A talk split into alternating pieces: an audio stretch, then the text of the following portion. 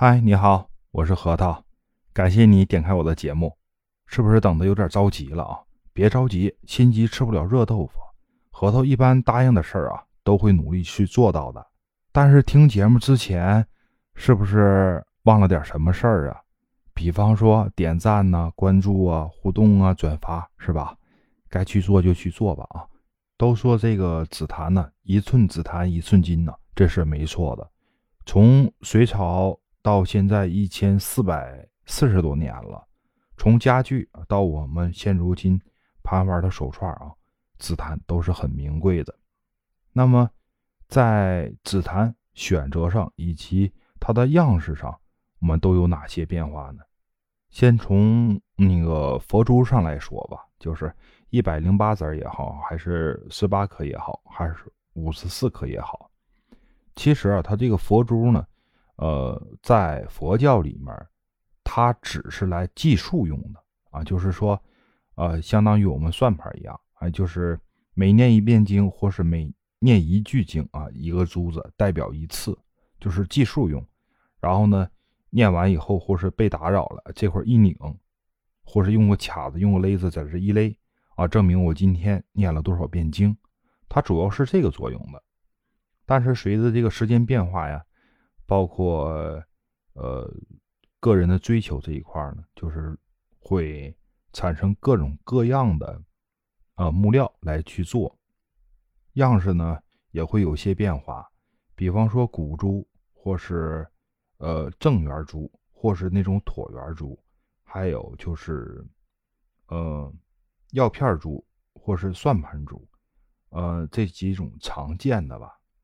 其实还有那种椭圆、随圆形的那种，呃，珠子来做手串但是常见的就是这几种。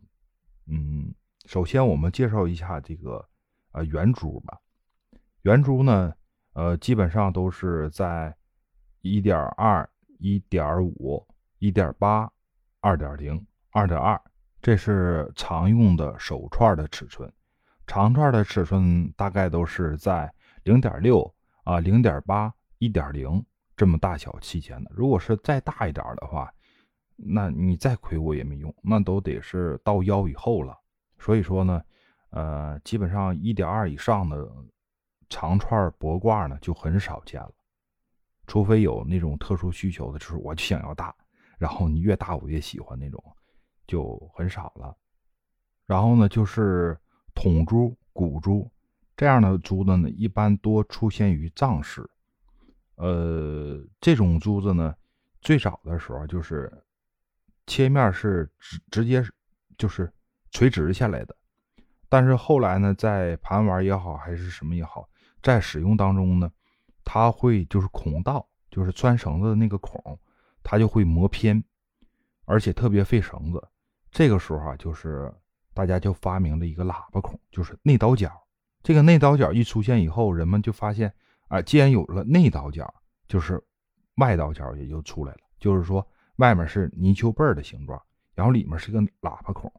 这种情况的时候，咱们在用那个拇指盘珠的时候，由于它是有外倒，盘的会很舒服；内倒呢，它就不会刻绳子，所以说让咱们那个手串的绳啊，呃，用的时间会久一点，而且孔道呢偏的不会那么太厉害。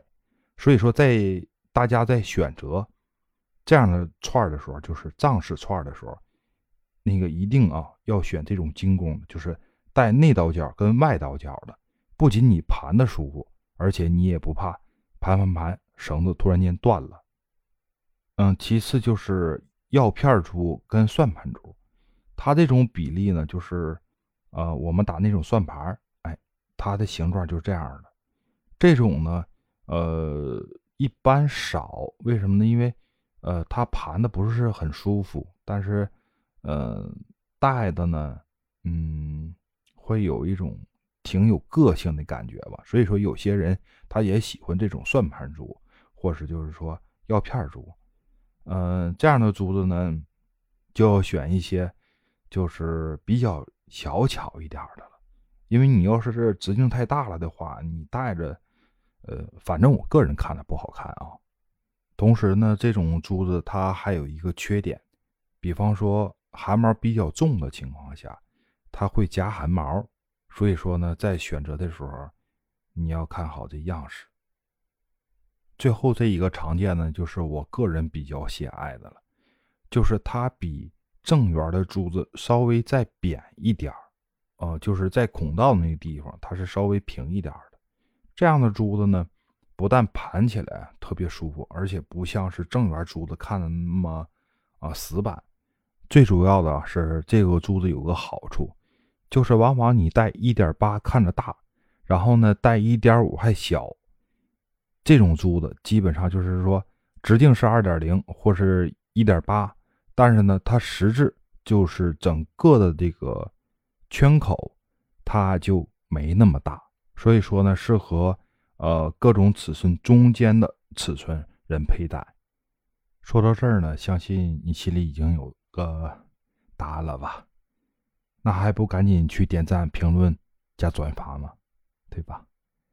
我也正好去揉揉核桃、盘盘串我们下期接着聊紫檀，拜拜。